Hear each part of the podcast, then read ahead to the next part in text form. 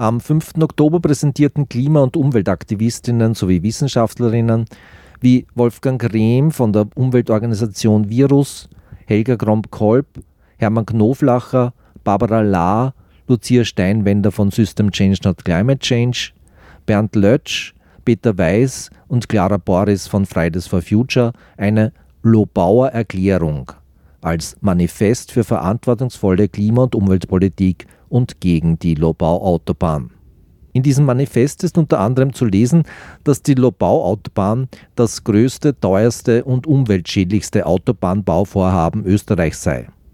Dies gelte umso mehr, wenn die Satellitenprojekte Machfeld-Schnellstraße, Spange-Seestadt und die Stadtstraße Aspern hinzugezählt werden. Die Lobau-Autobahn, stellvertretend für den gesamten fortgesetzten Autobahnneubau, sei ebenso wie Heimburg und Zwentendorf ein Symbol dafür, wie es mit einer verfehlten Umweltpolitik nicht mehr weitergehen könne. Der Verkehr sei hauptverantwortlich für das Klimaversagen Österreichs. Die Absage des Projekts sei ein notwendiger Beginn dafür, dass Österreich seinen gerechten Beitrag für einen Planeten erbringt, auf dem eine lebenswerte Zukunft für alle möglich ist. Wir hören eine Aufzeichnung einer Pressekonferenz vom 5. Oktober 2021. Darf Sie zu unserer heutigen Pressekonferenz begrüßen, äh, bei dem ein gemischtes Podium, das ich nachher vorstellen werde, aus ähm, der Umweltbewegung, aus der Wissenschaft, aus unterschiedlichen Generationen hier eine äh, sogenannte Lobauer Erklärung auf den Weg bringen möchte, die auch mittlerweile von 41 Organisationen bereits beim Staat unterstützt wird. Die Liste finden Sie äh, in der Pressemappe. Ähm, ich darf der Gegenstand unserer Pressekonferenz ist es sozusagen einen Bogen zu spannen von einem drängenden Epochenproblem, nämlich der menschgemachte Klimawandel und äh, Österreichs Rolle darin auf der überregionalen Ebene und die Tatsache, dass das sehr viel mit Verkehr und Straßenverkehr zu tun hat und ähm, hier der Bogen zur Nordostregion, zum Wien und zum Stadtumland und speziell zum Aspekt Straßeninfrastruktur äh, zu spannen ist. Ich darf vorstellen, auch wenn man die meisten ähm, Personen auf dem Podium nicht mehr vorstellen muss, ganz zu ihrer Linken, Universitätsprofessor emeritiert, äh, Dr. Helga Krom-Kolb, eine der profiliertesten äh, Klimawissenschaftlerinnen in Österreich, äh, Vertreterin in zahlreichen Gremien, Gremien über die Jahre, die ich jetzt nicht alle äh, hier aufzählen kann. Ähm, sie wird dann den ersten Beitrag ähm, vortragen. Dann äh, wäre als nächster vorgesehen auch eben, ebenfalls emeritierter Universitätsprofessor äh, Dr. Hermann Knoflacher von der TU Wien, der noch hierher unterwegs ist. Gegebenenfalls werden wir die Reihenfolge dann etwas umstellen. Dann an meiner rechten Seite Barbara Lahr, äh, Verkehr, ebenfalls Verkehrswissenschaftlerin äh, von der TU Wien und im, äh, im äh, Bereich engagiert zusätzlich Platz für Wien, andere Raumaufteilung in der Stadt. Ähm, ich habe mich noch nicht vorgestellt, ähm, bin seit 1984 im Umweltschutz tätig. Äh, seit den Ereignissen um Hamburg habe die Umweltorganisation Virus mitbegründet und bin vor allem auf der äh, Verfahrensebene mit praktisch allen hochrangigen Straßenverbindungen in der Ostregion ähm, beschäftigt, befasst. Zu meiner Linken befindet sich Lucia Steinwender ähm, von der relativ jungen Organisation System Change und Climate Change, äh, Klimaschutzorganisation. Bernd Lötsch, äh, Professor Dr. Dozent Bernd Lötsch, äh, brauche ich ebenfalls nicht vorstellen, eines, einer der Wegbereiter der österreichischen Ökologiebewegung in der Frühzeit und natürlich speziell bei den Auseinandersetzungen um das äh, Donaukraftwerk Hamburg 1984. Äh, zu seiner Linken ähm, Dozent Peter Weiß, äh, schon ähm, eine der aktivsten äh, Personen ähm, zu Zeiten, als es darum ging, hier Österreichs Einstieg in die Atomkraft einen Riegel vorzuschieben und äh, das äh, Kernkraftwerk Zwentendorf nicht in Betrieb gehen zu lassen. Ähm, und auch er einer der Wegbereiter der Ökologiebewegung, beide profilierte Umweltwissenschaftler mit breitem äh, Portfolio und äh, ganz äh, auf der rechten Seite unseres Podiums äh, das jüngste, die jüngste Teilnehmerin äh, Clara Boris, ähm, Umweltaktivistin, äh, auch jetzt im Zusammenhang mit äh, zivilem Ungehorsam in der Donaustadt und Vertreterin auch von Fridays for Future, der jüngsten Organisation äh, hier, die hier vertreten ist auf dem Podium. Ja, und ich würde äh, gleich bitten, äh, Helga Krom-Kolb ähm, hier unseren Bogen heute zu beginnen mit ihrem Statement. Dankeschön.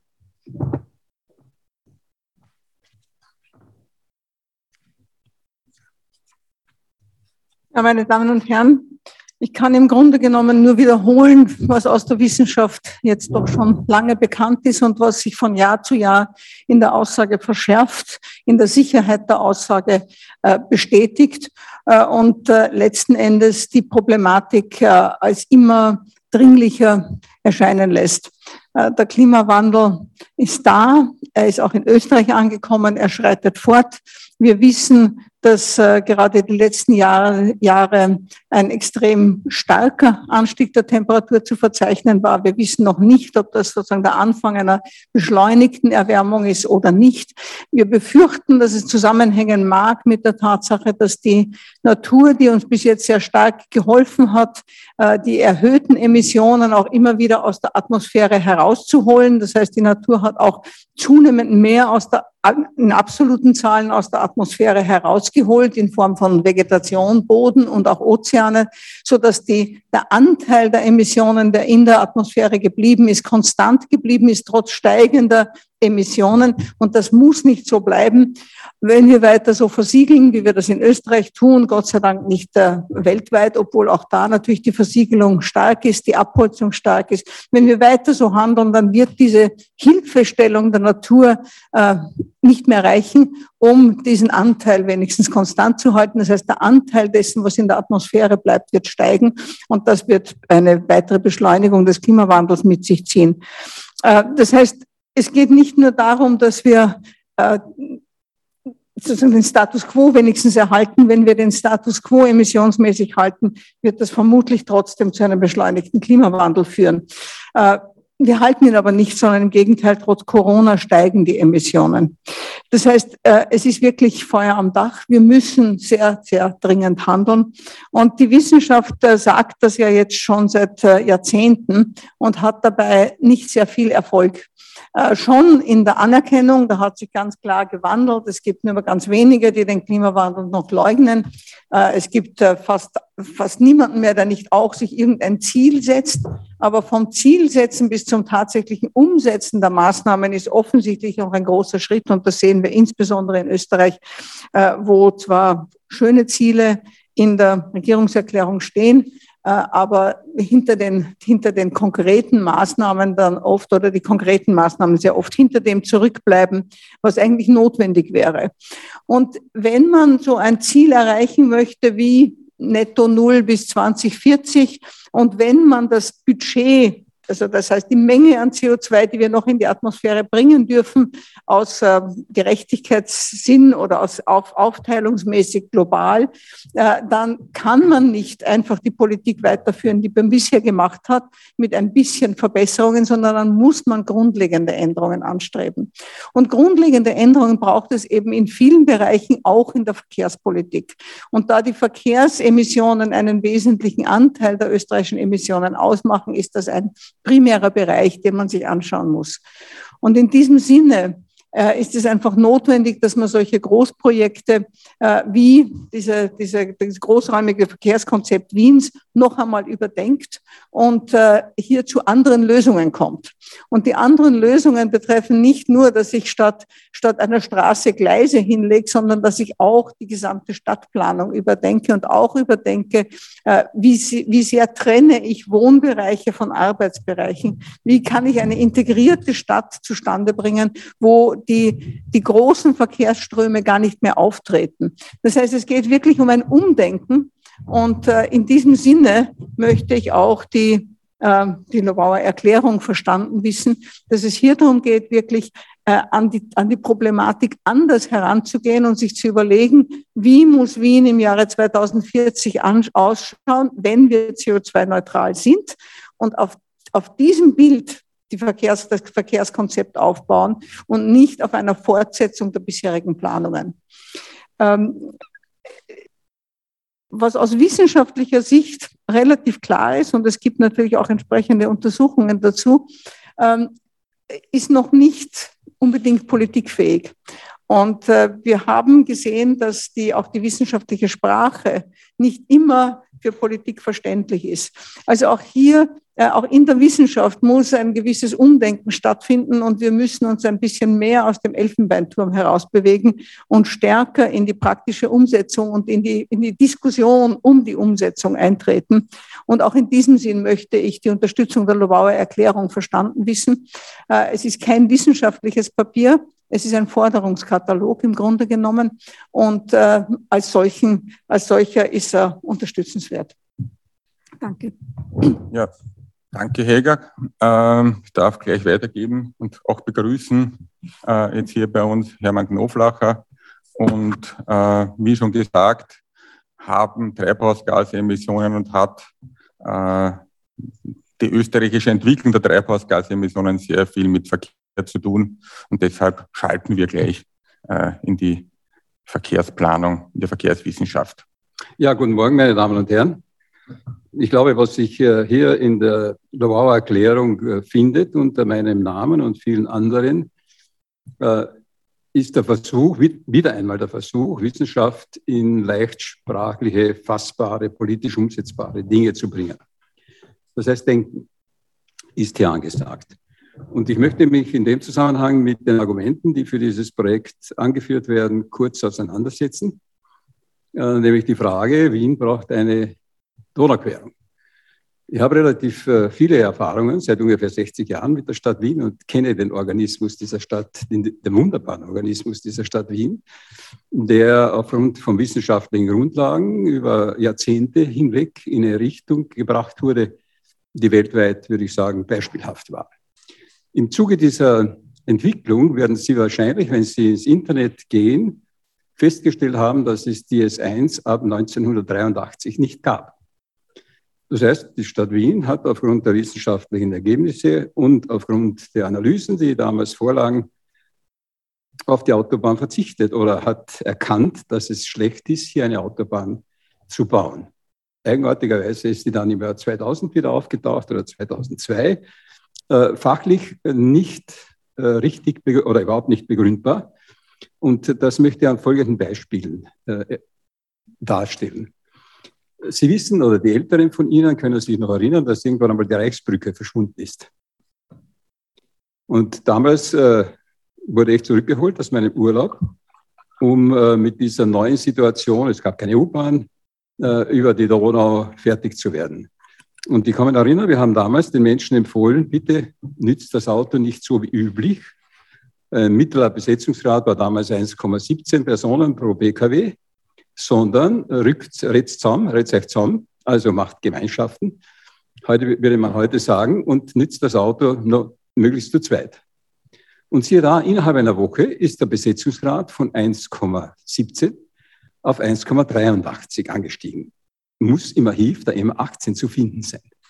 Das heißt, ich kann nicht Zukunft gestalten, wenn ich die Vergangenheit nicht kenne.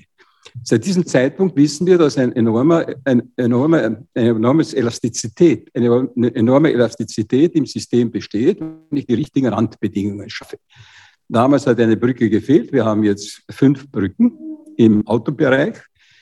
Eine davon ist so ein Relikt der seinerzeit abgesagten Gürtelautobahn. Das ist die Brigitta Brücke und die können Sie immer als Ventil nützen, weil die ist nie ausgelastet. Äh, hätte man die äh, Gürtelbrücken gebaut, dann wäre sie wahrscheinlich ein zusätzlicher Beitrag zum Stau in Wien. Sie werden wahrscheinlich, wenn Sie der, im Archiv nachschauen, auch feststellen, dass wir seinerzeit hier in den Fußgängerzonen täglich 120.000 Autos hatten. Ich habe die Möglichkeit gehabt, 19, oder wurde mir nahe, oder ich habe das, das Glück gehabt, aus der heutigen Sicht damals die Verkehrsorganisation des ersten Bezirkes, so wie sie heute existiert, äh, zu organisieren. Und äh, Sie wissen, es gibt keinen Stau mehr mit Autos, aber viel Leid. Das heißt, die Stadt der Menschen passt eben zu den Menschen. Und die Wirtschaft, die damals zu sorgen hatte, hat in der Zwischenzeit erkannt, dass sie viel mehr Brieftaschen pro Quadratmeter, Quadratmeter wertvoller Innenstadtfläche äh, anfüllen kann, als mit einem äh, parkenden Auto oder mit einem vorbeifahrenden Auto. Das heißt, diese Art des Denkens hat in den 70er Jahren in Wien äh, Form gefunden im Verkehrskonzept 1980. Dort steht, stehen diese Dinge drinnen. Äh, die zweite, ja, wenn wir das jetzt umlegen auf die bestehenden Belastungen, wobei die Südosttangente immer so beklagt wird, weil ein permanenter Stau ist, dann muss man wissen, dass dieser Stau durch die Südosttangente und die anliegenden Straßen erzeugt wird. Und es wäre überhaupt kein Problem, wenn Sie die 200.000 Fahrzeuge, die über die Südosttangente fließen, mit Fahrzeugen füllen, was Sie eigentlich verfassungsmäßig schon aus Sparsamkeit der Geldmittel machen müssten, dass die genauso besetzt sind wie seinerzeit, wie die Reichsbrücke eben nicht vorhanden war.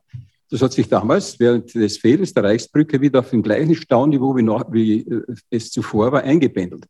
Und Wien hat heute ein niedrigeres Stauniveau als seinerzeit. Das heißt, wenn Sie sich ausrechnen, dass von den 190.000 Fahrzeugen die Hälfte oder die Fahrzeuge nicht mit 1,1 Personen, wie es heute der Fall ist, sondern mit 2,1 Personen besetzt sind, haben Sie nur bei den halben Verkehr. Und der Stau auf die Südosttangente ist Vergangenheit. Der wird nie wieder auftauchen. Das ist Elastizität im System, wenn Sie menschengerecht das System behandeln. Wenn Sie aber Auto, also Verpackung des Menschen in einem Auto, als Einheit nehmen, dann kommen Sie zu jeder Art des Unsinns. Die zweite Geschichte, die in dem Zusammenhang immer wieder erwähnt wird, wir brauchen bestimmte Straßen oder autobahnähnliche Straßen, um äh, eine Stadt mit 60.000 Einwohnern sozusagen möglich zu machen. Das ist auch ganz gut, wenn man die Wiener Geschichte kennt, was offensichtlich in der Stadtplanung und der Politik und auch sonst wieder verloren gegangen ist. Wenn Sie sich in der Statistik anschauen, wie sich die Bevölkerungsentwicklung im 19. Jahrhundert in der zweiten Hälfte entwickelt hat, dann werden Sie feststellen, dass ab, äh, im Jahr 19. Jahrhundert, äh, dass sich ab 1870 bis ungefähr 1910 Wien so entwickelt hat, dass jedes Jahr um 20 bis 30.000, nicht jedes Jahr, alle zehn Jahre um 20 bis 200 bis 300.000 Einwohner mehr wurden. Da gab es keine Autos. Das heißt, in zwei Jahren waren in Wien immer mehr als 60.000 Menschen unterzubringen. Und schauen Sie sich die damalige Stadtentwicklung an. Die ist heute beispielgebend in ihrer Dichte, in ihrer Erschließung mit Straßenbahnen und funktioniert bestens, wenn ich dort die Autos herausnehme, was ja jetzt auch schon in den Außenbezirken angefangen hat. Das heißt, äh, Projekte dieser Art passen überhaupt nicht in die Zukunft. Sie haben nicht einmal in die Vergangenheit des letzten halben Jahrhunderts gepasst. Da wusste man, dass sie falsch sind. Und in Wien wusste man das auch. Die S1 fehlte im Bundesstraßengesetz über fast 30 Jahre. Weil man draufgekommen ist, das ist falsch für die Zukunft. Genauso wie es damals richtig war, die Gürtelautobahnen und den Druck der Bevölkerung zu stoppen. Stellen Sie sich vor, Sie hätten jetzt eine sechs- oder achtspurige Autobahn in zweiter Ebene am Gürtel. Wie würde die Stadt Wien ausschauen? Oder wenn ich die gleiche Denkart seinerzeit auf den ersten Bezirk umgelegt hätte, dann hätten wir heute eine sechsspurige Autobahn am Stephansdom vorbei. Mein Kollege Freund Lötsch hat ja eine wunderbare Zeichnung seinerzeit in der Kronenzeitung veröffentlicht, wo er so eine Autobahn durch das Dach des Stephansdomes gelegt hat. Das heißt, das waren Bilder, um zu zeigen, wie furchtbar solche Überlegungen für eine lebendige Stadt sind. Und ich kann nur raten, und deshalb unterstütze ich selbstverständlich die Lobauer Erklärung. Eine Anmerkung noch dazu. Den Stephansdom können Sie wieder, zwar nicht im Geist von seiner Zeit, aber rein formal, können Sie den wieder herrichten. Ein Ökosystem. Ja, Sie können nicht einmal eine kleine Tierart jemals wieder herrichten. Das ist aus. Die gibt es nicht mehr. Das sind irreversible Prozesse. Und diese irreversiblen Prozesse werden durch dieses, äh, falls die Autobahnen gebaut werden, äh, auftreten. Und das beginnt dann erst in den Wirkungen. Wenn, da, wenn ein, ein Faden im Netz fehlt, merkt irgendjemand, der in dem Netz hängt, das immer meistens zu spät. Vielen Dank. Ja, danke, Hermann Knoflacher. Jetzt äh, bitte ich Diplom-Ingenieur ähm, Barbara Lahr äh, fortzusetzen. Danke, ähm, auch guten Morgen von meiner Seite. Ich möchte anfangen mit den Zielen von der Stadt Wien und vom Bund. Die Ziele sind eindeutig, ähm, die beschlossen wurden oder zu denen man sich international verpflichtet hat. Und zwar laut das, das Pariser Abkommen 1,5 Grad Erwärmung einzuhalten, Klimaneutralität 2040 und weil im Verkehr auch das nicht alleine mit einem Umstieg auf E-Mobilität möglich ist, auch eine Reduktion des Kfz-Verkehrs. Die Stadt Wien hat sich selbst das Ziel gesetzt, ähm, den Anteil des motorisierten Individualverkehrs bis 2025 auf 20 Prozent zu reduzieren und bis 2030 auf 15 Prozent. Und derzeit stagniert dieser Wert seit Jahren bei 27 Prozent.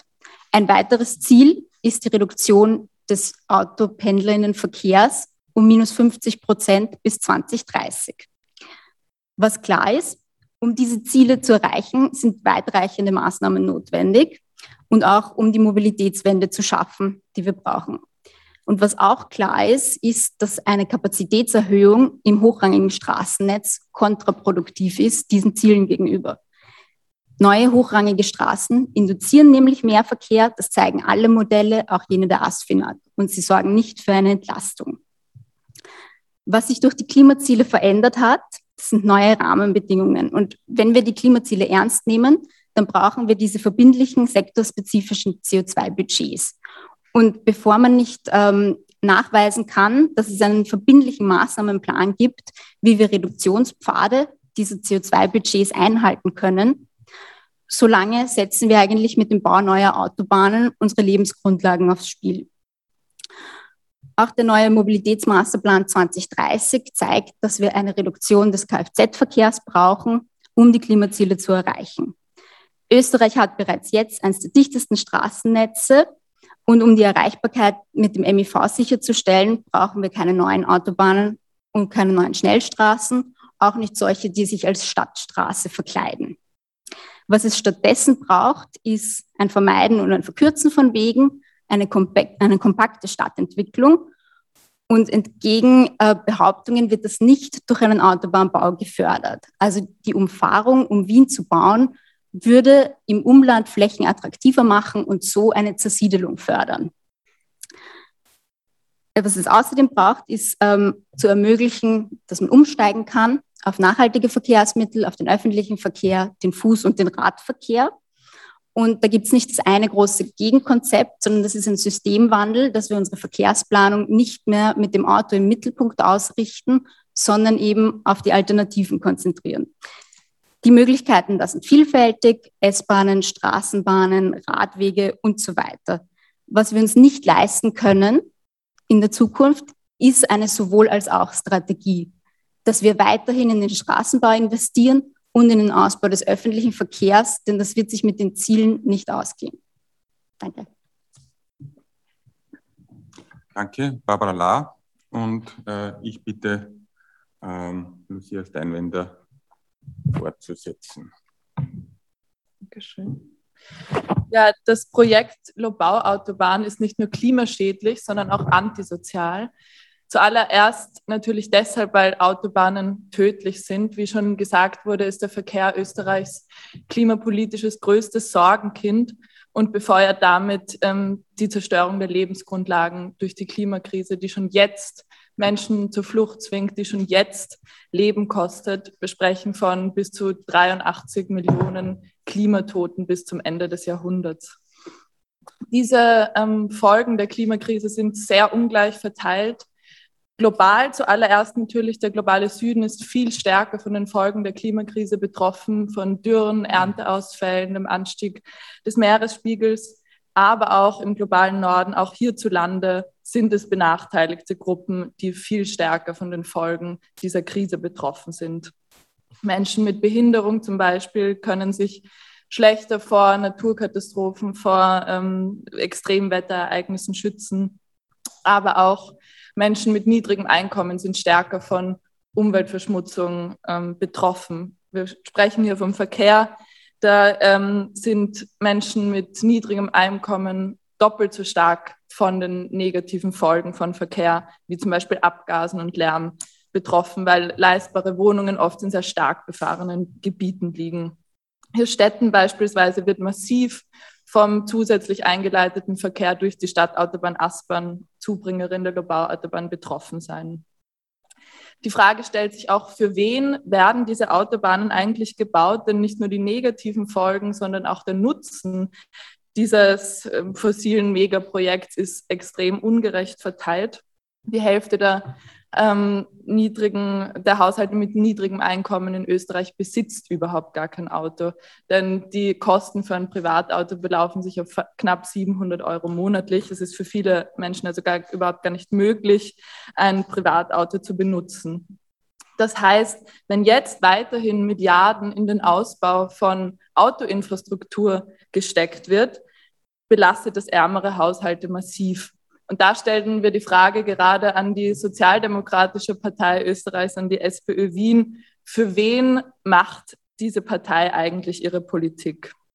Warum wird statt, flächendeckenden, öf, statt flächendeckender öffentlicher Verkehr Mobilität für alle bereitzustellen, weiterhin in Autoinfrastruktur investiert und damit Menschen mit niedrigem Einkommen von dem Grundbedürfnis nach Mobilität ausgeschlossen. Das ist keine soziale, das ist antisoziale Politik. Wer profitiert stattdessen von diesem geplanten Betonprojekt? Das sind vor allem private Unternehmen und Bau- und Autokonzerne. Das sehen wir auch daran, dass ähm, die VertreterInnen der Industrie, wie zum Beispiel die Industriellen Vereinigungen, aber auch die Wirtschaftskammer Österreich stark für dieses Betonprojekt lobbyiert. Die Wirtschaftskammer Österreich hat erst letzte Woche behauptet, gut, Privatpersonen könnten ja auf öffentlichen Verkehr umsteigen, aber ähm, für den wirtschaftlichen Verkehr braucht es unbedingt diese, diese Straßen. Und zwar neue Straßen, weil der Wirtschaftsverkehr von Jahr zu Jahr wachsen muss. Auch die Interessen der Auto, Industrie- und Autozulieferindustrie, für die unter anderem die industriellen Vereinigungen lobbyiert, sind ganz klar mehr Autos, mehr Straßen. Und das macht uns einmal mehr deutlich, dass ein Wirtschaftssystem, das auf Wachstumszwang basiert, statt ähm, Bedürfnisse von Menschen in den Mittelpunkt zu stellen, es unmöglich macht, eine sozial-ökologische Mobilitätswende, die so dringend überfällig ist, endlich einzuleiten. Und deswegen bedeutet eine solche sozial-ökologische Mobilitätswende, die wir hier fordern mit der Lobauer Erklärung, ähm, auch die Bedürfnisse von Menschen in den Mittelpunkt stellen und zusehen, wie diese Bedürfnisse zum Beispiel nach Mobilität auf ökologische Weise befriedigt werden können. Das heißt eben auch, wie zum Beispiel Helga Kromkolb schon gesagt hat, ganz grundlegend in Frage zu stellen, das Verkehrssystem grundlegend in Frage zu stellen. Wie sieht unsere Stadtplanung aus? Wie können wir Arbeits- und Wohnbereiche nicht länger voneinander trennen. Das heißt aber auch, die grundlegende Frage zu stellen, ähm, welche Arbeitsplätze brauchen und wollen wir überhaupt? Sollen noch mehr klimaschädliche Industrien am Stadtrand entstehen? Sollen noch mehr Autos und Autobahnen gebaut und produziert werden? Oder sollen wir nicht endlich in sozial und ökologisch sinnvolle Bereiche wie Pflege und Bildung investieren, diese Tätigkeiten aufwerten und zum Beispiel mit Arbeitszeitverkürzung sowohl Arbeit besser zu verteilen, aber eben auch ähm, Pendelverkehr zu vermeiden und zu reduzieren. Und deswegen ist das, ähm, dieses fossile Monsterprojekt Lobau-Autobahn, gegen das wir uns hier heute stellen, nicht nur ein einzelnes Bauprojekt, sondern ein klimapolitischer Kipppunkt. Genau an diesen Baustellen der Lobau-Autobahn, der ähm, Stadtautobahn Aspern wird die Klimakrise angeheizt und die Klimakrise kostet schon jetzt Menschenleben. Und deswegen werden wir auf diese Baustellen gehen, wie wir es schon jetzt tun und nicht zulassen, dass dort die Klimakrise weiter befeuert wird. Danke, Lucia. Ich darf Bernd Lötsch bitten, jetzt hier vor allem den Aspekt Lobau ähm, näher zu beleuchten und einige andere Dinge, die er vorbereitet hat. Ja, meine ja. Damen und Herren, mein, ein, ein Freund hat mich aufmerksam gemacht, dass meine Laufbahn als Umweltwissenschaftler eigentlich vor 50 Jahren begann bei einer Großveranstaltung zum Schutz der Lobau vor einer Autobahn im Auditorium Maximum der Universität in Anwesenheit von Konrad Lorenz damals. Nun, das heißt, ich hätte nicht gedacht, dass ich nach 50 Jahren gegen eine solche Banalität überhaupt auftreten müsste. Aber es zeigt die Dringlichkeit einer Neubewertung überholter Straßenprojekte. Und ich hoffe, dass Frau Gewessler hier die Unterstützung auch der Intelligenz in Österreich bekommen wird. Das Autotunnelprojekt Lobau S1, aber auch das sogenannte Umfahrungsprojekt S34 bei St. Pölten sind Beispiele für die scheinbare Unfähigkeit unseres Systems zu einer landschafts- und klimagerechten oder gar enkeltauglichen Kurskorrektur. Das gilt nicht nur für den Widerspruch zu den Klima- und Biodiversitätszielen, sondern auch für die weiterlaufenden öffentlichen Verschwendungsorgien widersinniger Euro-Milliarden, vor allem für schädliche Großbauvorhaben mit enttäuschend geringem Beschäftigungseffekt pro investierter Million. Ähm, die Bundesregierung bemüht sich ja derzeit, ihre Staatsmittelflüsse ökosozial umzuschichten. Das sei auch einmal anerkannt, weil es ja im Hagel ständiger Oppositionskritik stattfindet. Wenn man aber wirklich ökosozial umschichtet, dann kann man doch nicht drei Milliarden, bitte 3000 Millionen Euro letztlich öffentlicher Mittel riskant im Grundwasserkörper des Auen-Nationalparks eingraben, noch dazu für die klima- und umweltpolitisch am wenigsten erwünschte Transportform, nämlich weitmarschigen Straßentransport. Wenn man ökosozial die Staatsmittel umschichtet, dann muss man es ökologisch richtig und beschäftigungsintensiv machen. Übrigens hat Österreich im weltweiten Vergleich eine der höchsten Straßenflächen Netzdichten. Ähm, man spricht von etwa drei Kilometer, die jeden Quadratkilometer durch schneiden. Nun, jedenfalls schon in den 1980ern galt die Weisheit einiger Vordenker, wie zum Beispiel Viktor Gruen.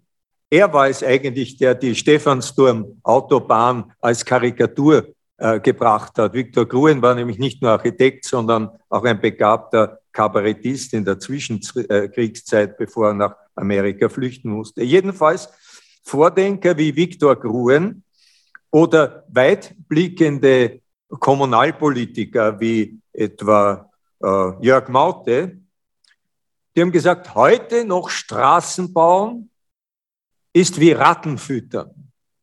Und äh, sie warnten damit natürlich äh, vor allem vor der Selbsteskalation des Autosystems oder wenn Sie wollen, vor der Selbsterstickung des äh, Kfz-Verkehrs.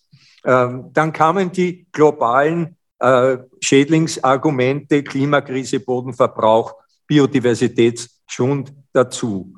Und der Lobau-Tunnel fördert eine Transportform, die wir nicht mehr fördern dürfen.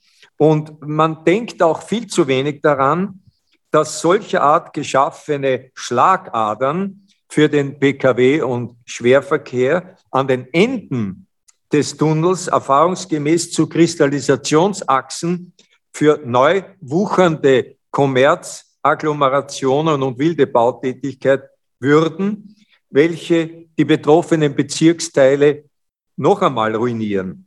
Äh, daher die hervorragend arbeitende Bürgerinitiative Hirschstätten, eine der niveauvollsten und sachkundigsten Bürgerinitiativen, die ich kenne. Und die Idee einer Tunnelbohrung unter den Wiener Nationalparkteil Lobau wirkt ja höchstens auf naive Gemüter wie eine großzügige Investition, ja geradezu ein Opfer zur Naturschonung. Bedeutet aber an den äh, Enden eben diese Bauorgien und zugleich schafft sie, und damit komme ich zum Ende, sie schafft ein hydrogeologisches Umweltproblem von Rang. Ich habe das ursprünglich von Geologen der äh, OMV bezogen und ähm, es ist tatsächlich so, dass beim äh, Durchbohren großvolumiger alluvialer Schotterschichten unterschiedlicher Kieshorizonte natürlich ein Feuchtgebietsnationalpark, ein Auennationalpark, der sich überwiegend hydrologisch definiert, natürlich äh, vor Risiken steht, ganz abgesehen von der Grundwasserverschlechterungswarnung äh, und den entsprechenden ähm, Regeln der EU. Das heißt also, äh, wir gefährden auch die internationale Anerkennung des Nationalparks Lobau, Donauauen.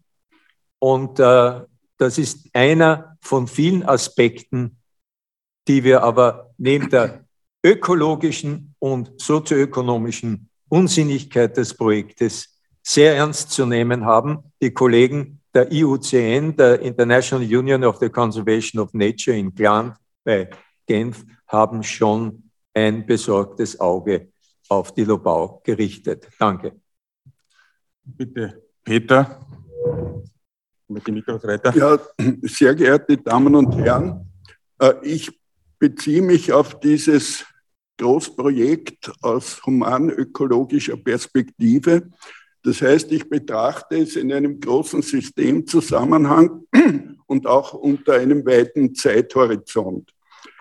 Wenn wir unseren Lebensstil betrachten heutzutage, den in den reichen Ländern, dann leben wir auf viel zu großem Fuß. Wir verhalten uns so, als wären wir die letzten Menschen. Ich blicke auch schon, wie erwähnt, auf 50 Jahre Naturschutzaktivität und Umweltschutzaktivität zurück. Und es ist erschreckend, was sich in der Zeit, die ich überblicke, an Zerstörung weltweit getan hat. Man braucht sich nur die Satellitenbilder anschauen von Waldgebieten, die jetzt zerstückelt sind, die zum Teil durch Klimawandel und äh, Trockenperioden so austrocknen, dass es riesige Waldbrände gibt, die natürlich zum Klimawandel beitragen. Also das heißt, wir verhalten uns heute so, als ob wir die letzten Menschen wären. Dabei, wenn man nüchtern die Dinge betrachtet, müssen wir sagen, die Evolution ist in ihrer Halbzeit. Die Sonne wird noch ein paar Milliarden Jahre scheinen und die Ökosphäre im Betrieb halten. Die Frage ist, wie geht es den Menschen in der Zukunft?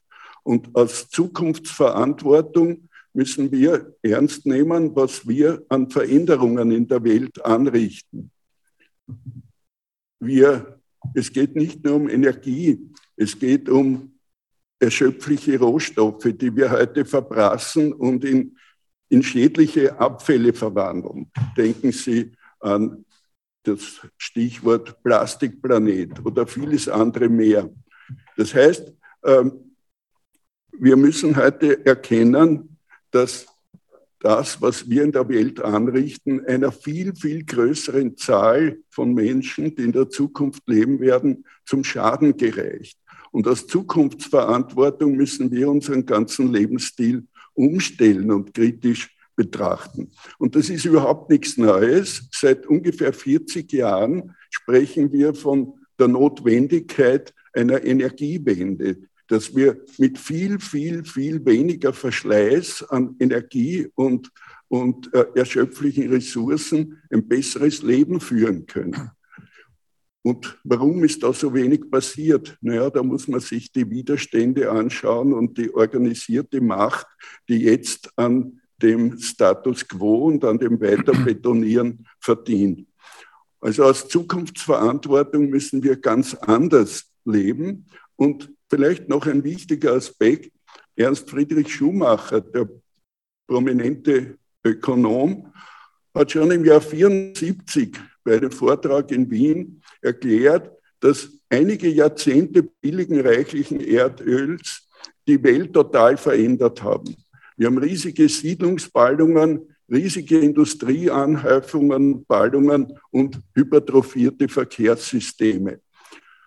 Und wir leben heute und diese billige Energie, die wird nicht mehr äh, beliebig zur Verfügung stehen. Das heißt, alle die Strukturen, die auf der Basis billiger Energie gewachsen sind und billiger Rohstoffe, die werden nicht zukunftsfähig sein. Was wir also brauchen, und das wissen wir auch schon seit Jahrzehnten, einen Übergang in ein Solarzeitalter. Und dieses Solarzeitalter, das ist ganz anders strukturiert. Das muss eine Struktur haben der kleinen Wege, der lokalen Autonomie, was Lebensmittelproduktion betrifft, was, äh, was Wirtschaftsgüter betrifft. Und äh, das erfordert gewaltige Anstrengungen. Und aus dieser Perspektive jetzt Milliarden in, in ein Projekt zu stecken, das Vergangen, aus der Vergangenheit sozusagen stammt und uns daran hindert, die notwendigen Strukturanpassungen zu machen, die wir brauchen, mit enormem Beschäftigungseffekt und wo die Zeit drängt, das ist eigentlich ein Schildbürgerstreich. Und daher so schmerzlich für mich auch die Naturzerstörung ist, die mit dem Projekt verbunden ist. Das wäre auch abzulehnen, wenn es durch, durch eine Wüste gehen würde, weil es uns daran hindert, die notwendigen Veränderungen in Richtung Solarzeitalter zu, äh, in, in Gang zu setzen. Danke. Danke, Peter. Und bitte noch äh, Clara Boris um Ihr Statement.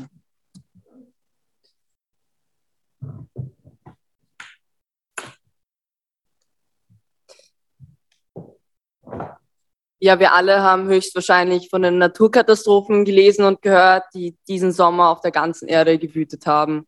Und wir alle wissen auch, dass diese Katastrophen im direkten Zusammenhang zur Klimakrise stehen. Und wir wissen, dass das, was wir diesen Sommer erlebt haben, nur ein ganz kleiner Vorgeschmack war auf das, was jetzt noch kommen wird. Wir streiken, bis ihr handelt. Das haben wir als Fridays for Future schon ganz am Anfang gesagt. Das, jetzt, das ist jetzt in Österreich schon fast drei Jahre her und es wurde noch immer nicht ausreichend gehandelt. Deshalb streiken wir weiter. Wir streiken weiter, bis die Politik handelt. Denn die Zeit, die rennt uns davon.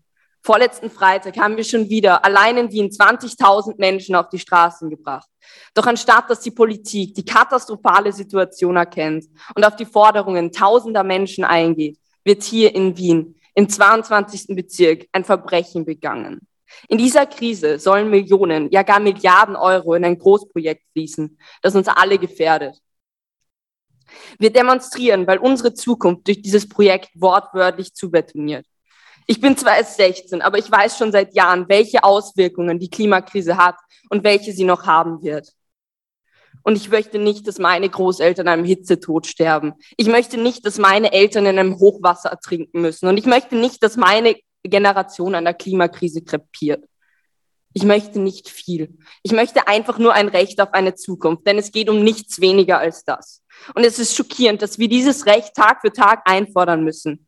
Aber wir werden es weiter tun und nicht damit aufhören. Wir wehren uns, weil das Einzige, was dieses Projekt im, noch, im Moment noch auffällt, unser Protest ist. Der Protest zahlreicher Menschen, die nicht zusehen werden, wie Leben unter faktisch falschen Begründungen systematisch zerstört wird. Seit über einem Monat sind die Baustellen besetzt. Von mehreren Umwelt- und Klimaschutzorganisationen, lokalen Bürgerinneninitiativen, aber auch von Anrainerinnen und Einzelpersonen. Diese Menschen wehren sich, bis die Politik handelt.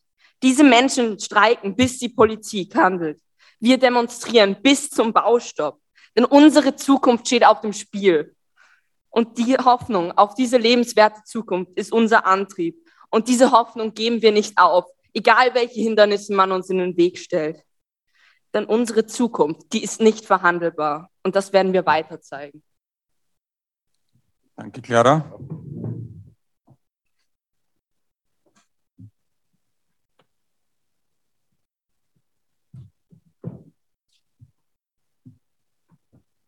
So, ich darf noch einige abschließende, ausblickende, abrundende ähm, Worte und Statements äh, von mir geben.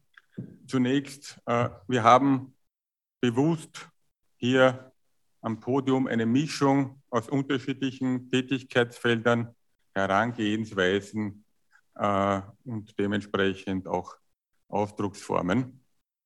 Es ist, wie Helga Krom-Kolb richtigerweise schon gesagt hat, die Lobauer Erklärung keine wissenschaftliche Publikation, sondern ein Manifest, äh, das eine Brückenfunktion äh, einnehmen soll, einnehmen kann, einnehmen möchte.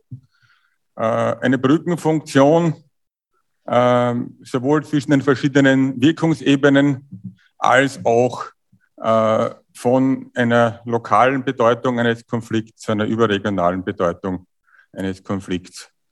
Und äh, in diesem Sinne haben wir bewusst auch äh, Jung und Alt, haben wir bewusst auch Zwentendorf und Heimburg hier mit repräsentiert als die beiden bisher prominentesten Umweltkonflikte, die sich wieder in ihren Ausprägungen sehr stark voneinander unterschieden haben. Nicht um zu zeigen, dass es jetzt genau dasselbe ist, aber dass der Lobau-Konflikt, äh, der bis in die Klimasphäre reicht, äh, einer ist, der genauso wichtig ist. Oder noch wichtiger eigentlich, weil äh, bei den Auseinandersetzungen um das Donaukraftwerk Heimburg wurde ein Kraftwerk hinter den Nationalpark geschaffen. Die Energiewende haben wir nicht geschaffen, haben wir nicht geschafft. Die ist auch bei Zwentendorf nicht geschafft worden.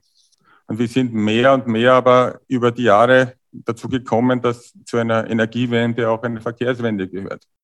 Und dass es in der Klimapolitik äh, beides braucht, um realisieren zu können. Das heißt, unsere Aufgabe heute ist aus meiner Sicht zumindest eine viel größere, als wir sie vor 35 äh, oder noch mehr Jahren äh, zu lösen hatten oder eigentlich nur teilweise erfüllen konnten.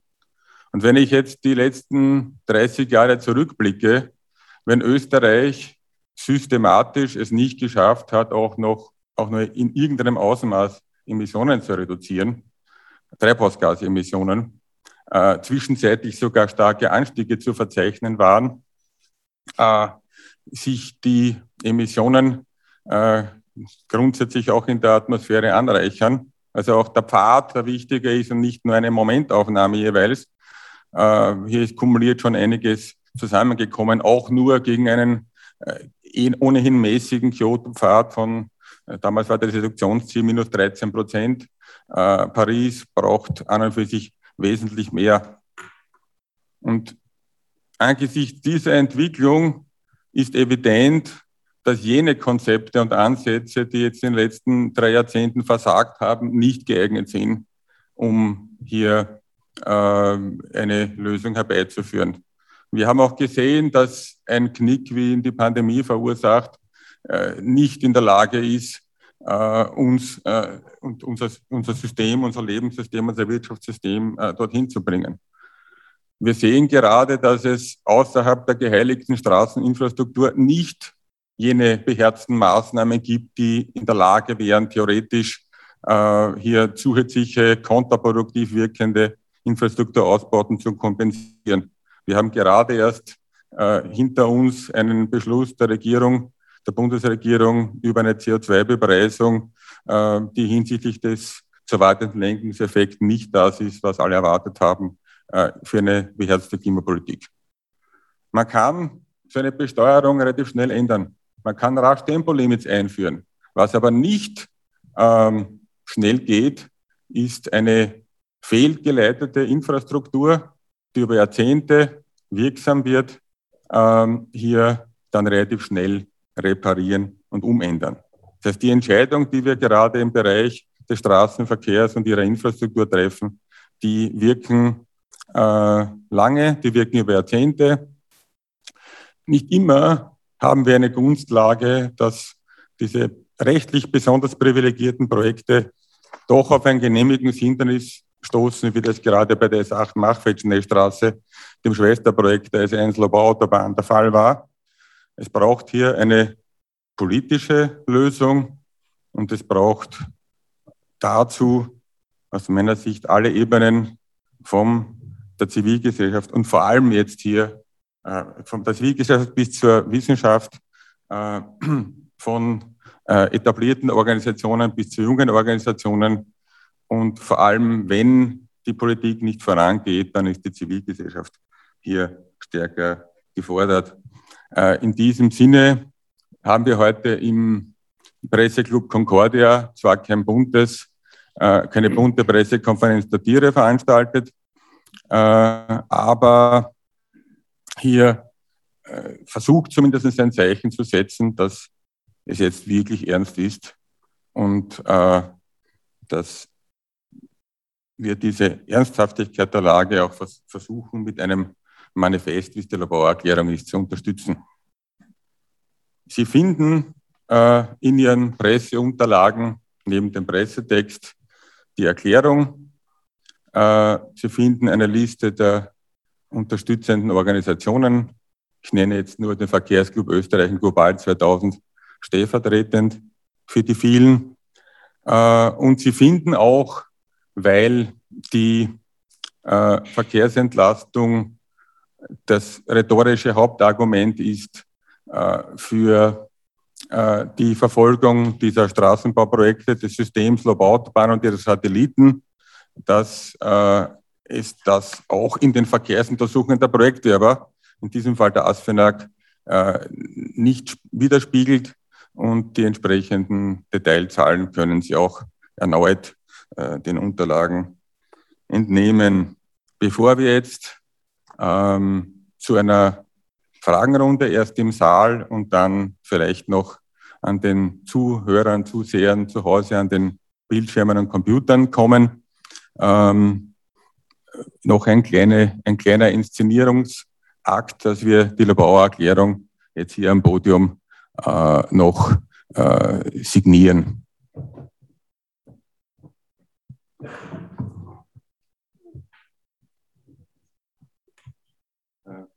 Wie man das für die Kamera am besten machen. Ist es besser vor am Tisch?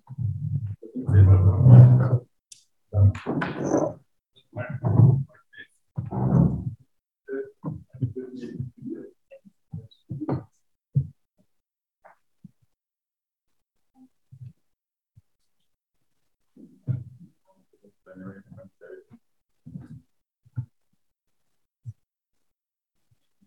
Stelle.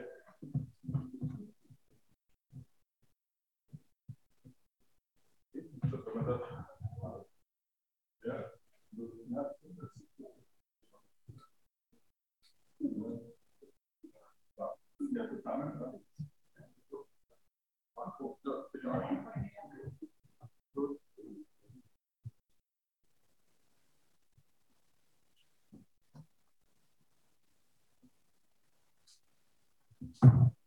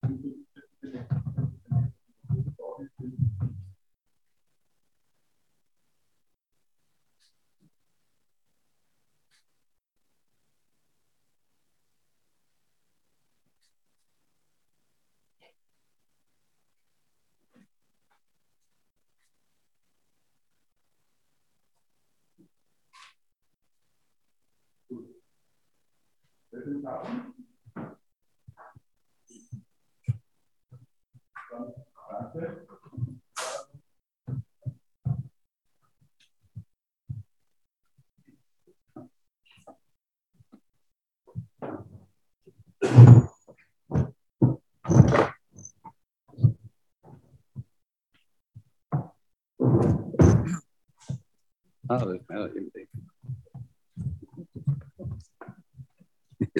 Ich darf jetzt noch äh, kurz sagen, dass ein Link zum Download der Erklärung und der Unterlagen auch jetzt nach, in der nachfolgenden Pressesendung mit ausgeschickt wird und darf jetzt äh, um allfällige Fragen zunächst hier aus dem Saal bitten. Bitte äh, einmal äh, der ORF. Karl Reisow, Wien. Äh, an die junge Dame, das war sehr emotional. Äh, was passiert sozusagen, wenn die Politik hart bleibt? Äh, Kommt es dann zur Räumung, zum Polizeieinsatz? Das will man ja bis jetzt sozusagen hinauszögern oder eben nicht haben.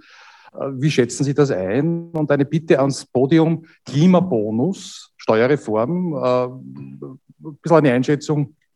Was halten Sie davon? Dankeschön. Gut, bitte zunächst mal Clara. Also die Frage ist jetzt, wie wir quasi weiter tun mit den Besetzungen. Ja, wie schaut es da realpolitisch aus? Also, also wir werden auf jeden Fall dort bleiben und wir werden auf jeden Fall schauen, dass wir alles tun, um diese Sachen halt eben zu halten. Wir werden schauen, wie es mit personellen Ressourcen aussieht. Aber ähm, wir werden auf jeden Fall schauen, dass wir das so lange wie möglich halten. Momentan schaut es nicht aus, als wär, würde irgendeine Räumung bevorstehen, aber man weiß es nie. Und falls es doch einmal so weit sein sollte, nach einer bestimmten Frist oder wie auch immer, die Stadt will es ja nicht, aber ähm, politisch. Ja. Ich darf vielleicht dazu hinzufügen, dass ja die Leute vor Ort ja nicht verantwortlich sind, jetzt ein Polizeiraumkommando auf den Weg zu schicken. Und man konnte den Medien entnehmen, dass eigentlich die Stadträtin Sima davon gesprochen hat, dass es Gesprächsangebote geben soll. Ich weiß nicht, ob es die schon gegeben hat, aber ich nehme an, irgendwann wird sie das ernst gemeint haben, wird, wird man ja versuchen, in Gespräche einzutreten. Und das bleibt wahrscheinlich abzuwarten.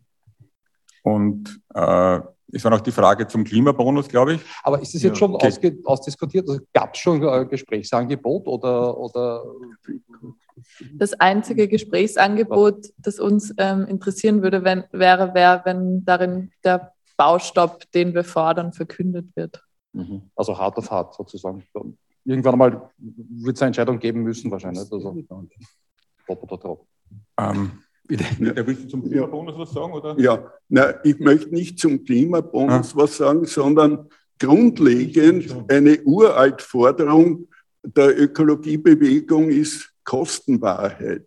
Mhm. Was wir brauchen, ist, dass eben nicht die Kosten sozialisiert und die Gewinne privatisiert werden, sondern dass man den ganzen ökologischen Rucksack einberechnet. Und in ein solches System kann man natürlich einen Klimabonus auch einbetten, aber das wäre zu eng gegriffen. Also darf ich? Ja, ich kann noch kurz zum Klimabonus etwas sagen. Also die, die Regelungen, die jetzt äh, über die Medien liefen, waren relativ kompliziert, wesentlich komplizierter natürlich. Das liegt in der Natur der Sache als bei der Corona, wo schon alle sagen, es sei ihnen zu kompliziert. Also ähm, im Grunde genommen war die Regierung bemüht, dass eine Anhebung von Energiekosten nicht auf Kosten der kleinsten Einkommenslagen passiert. Das ist ja an sich löblich.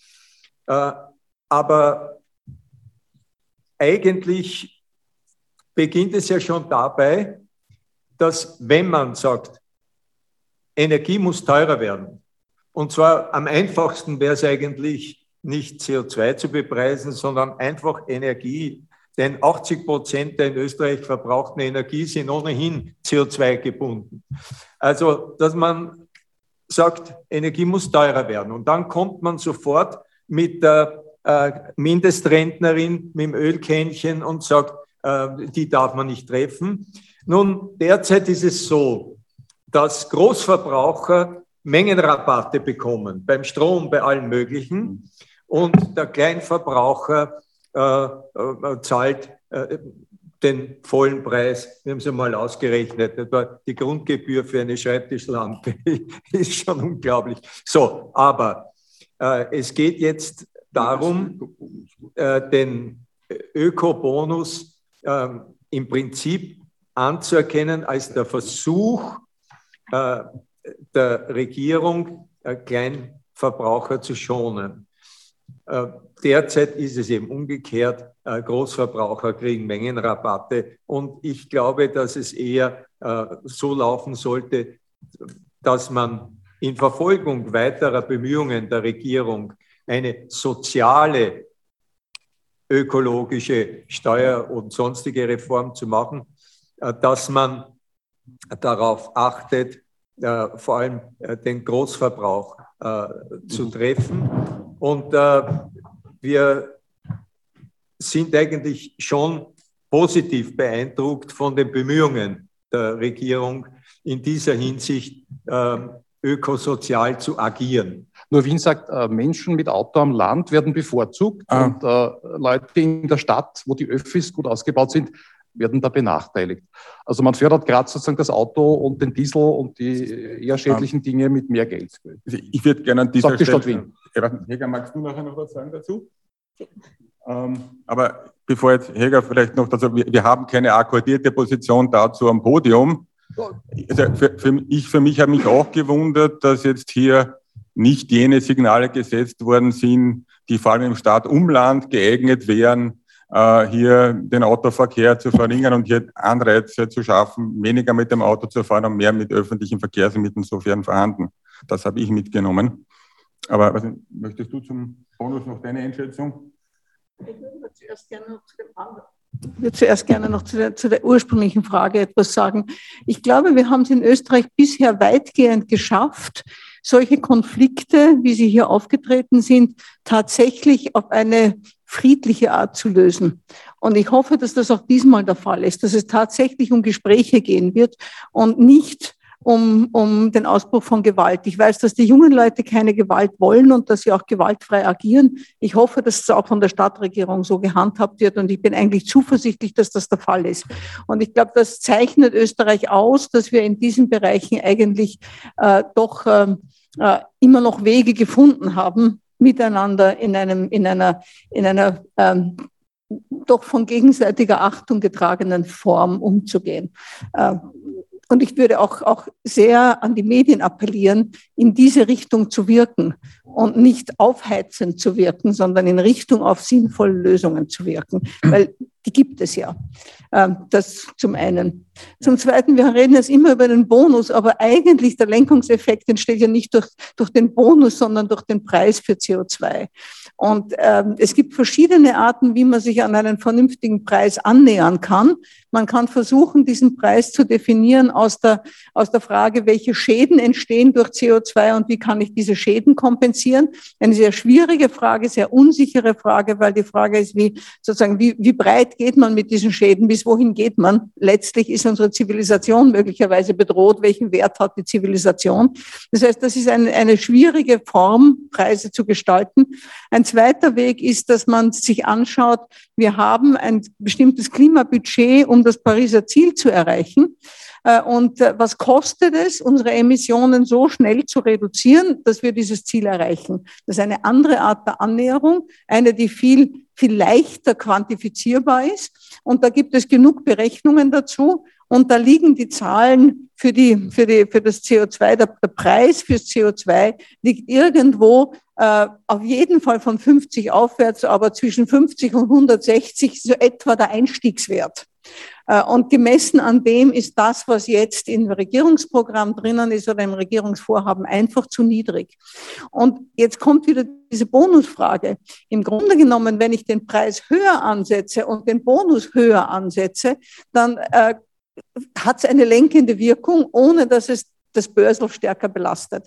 Aber ich kann mir dann zum Beispiel durch äh, Wärmedämmung oder geeigneten, geeigneten Umgang mit Fenster öffnen oder sowas, kann ich mir nicht im Jahr 40 oder 20 Euro ersparen, sondern dann kann ich mir vielleicht 200 Euro ersparen und das ist schon viel eher ein Anreiz. Äh, das heißt, ähm, und im Übrigen sagt auch die Wirtschaft, dass sie einen höheren CO2-Preis braucht, um Innovationen anzuregen und um die Transformation schnell zu erreichen, die notwendiger ist. Und äh, da kommen aus der Wirtschaft Zahlen zwischen 400 und 600 Euro. Das heißt, ähm, äh, wir liegen hier einfach wirklich ziemlich weit auseinander. Aber ich finde es sehr ähm, hoffnungsgebend, dass aus der Wirtschaft auch der Druck kommt, dass der Preis rasch ansteigen muss.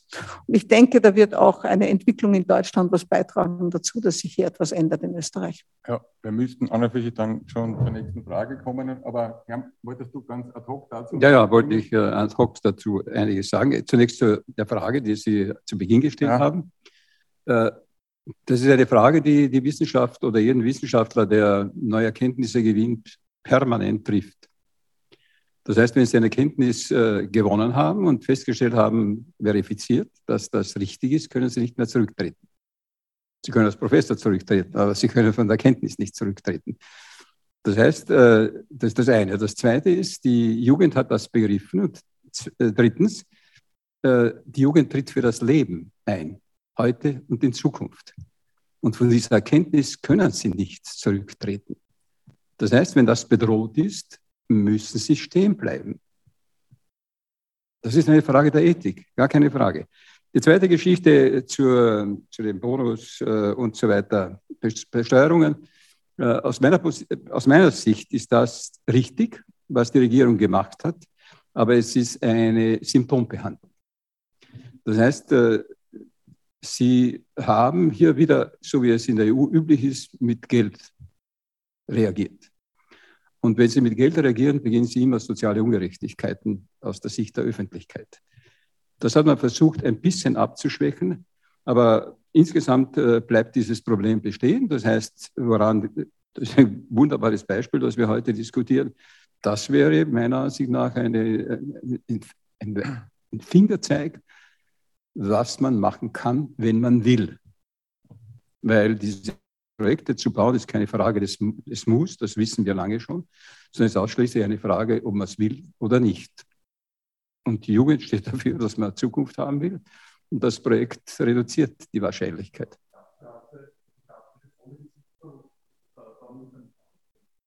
Also ich, ich glaube, äh, das ist eine Frage der Medien, wie sie das, wie sie das interpretieren. Äh, Bürgermeister Slavik ist 1972 ohne Gesichtsverlust aus den Gürtelautobahnen herausgekommen.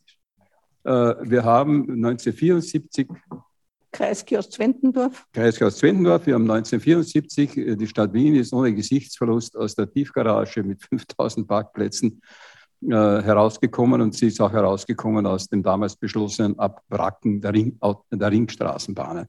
Das heißt, Ganz im Gegenteil. Ein Politiker oder eine Politikerin, die heute Verantwortung für die Zukunft auch übernimmt, preisen Sie die. Das ist Mut. Weiter zu schwimmen in dem äh, Strom des Geldes bzw. der Macht wird uns nicht helfen.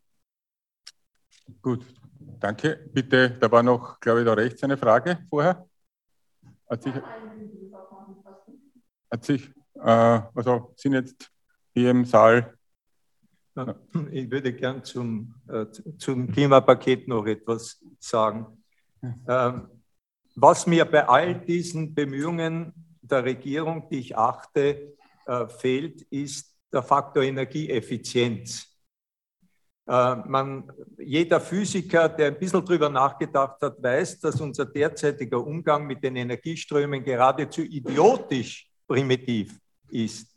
Und ähm, Energieeffizienz zu steigern ähm, und zu fördern wäre eine Sache. Aber die reine CO2-Bepreisung ist auch ein Problem, die reine CO2-Bepreisung. Es ist eh bei der Gesamtenergie 80 Prozent immer CO2 mitbepreist. Aber die reine CO2-Bepreisung ist problematisch, weil es den Druck auf die letzten Naturwerte erhöht.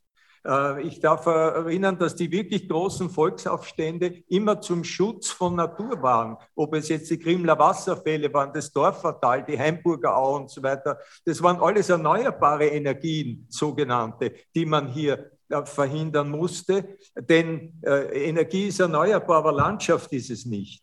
Und daher ist ein holistisches, ein ganzheitliches Bild von Energie äh, meines Erachtens sehr wichtig und äh, ist es eben notwendig da, zu erkennen, dass auch die Vergeudung von Wasser und Windstrom eine ökologische Sünde ist, weil mit diesem sauberen Wasser- und Windstrom könnte man schmutzigen ersetzen, wenn man endlich zu einer effizienteren Energiepolitik Gut. käme.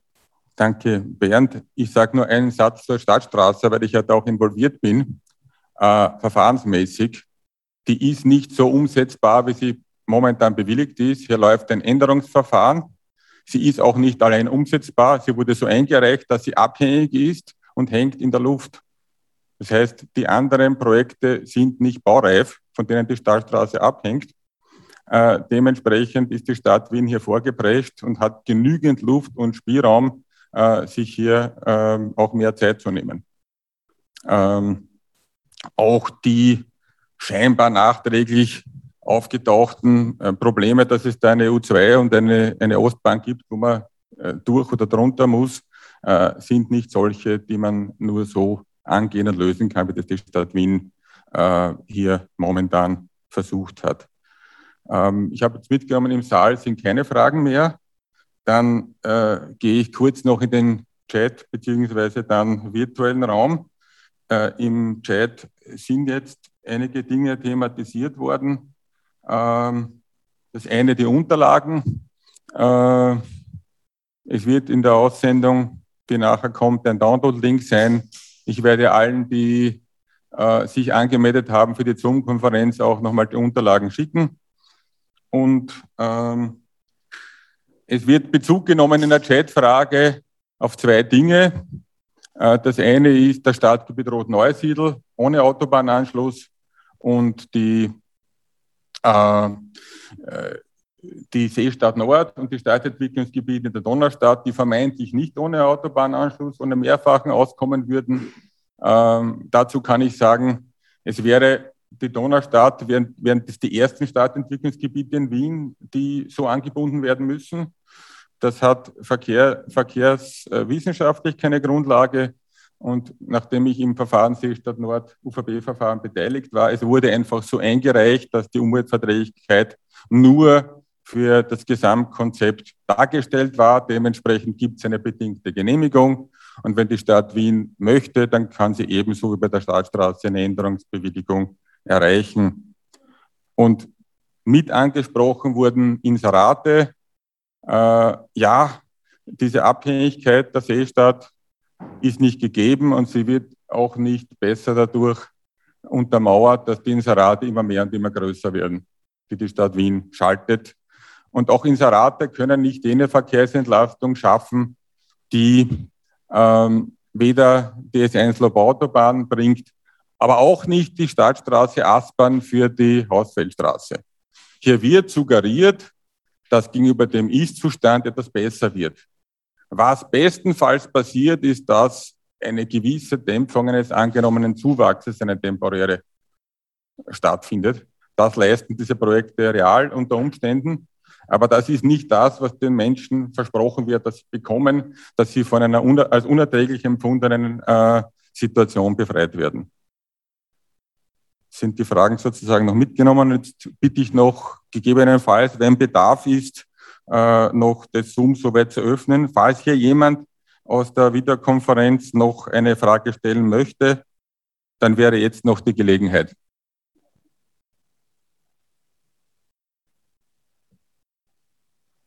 Offensichtlich ist das nicht der Fall. Äh, dann darf ich äh, mich für Ihr Kommen real und virtuell bedanken und die heutige Pressekonferenz schließen und bedanke mich nochmals bei allen äh, Mitwirkenden am Podium und im Saal und wünsche einen schönen Tag. Auf Wiedersehen.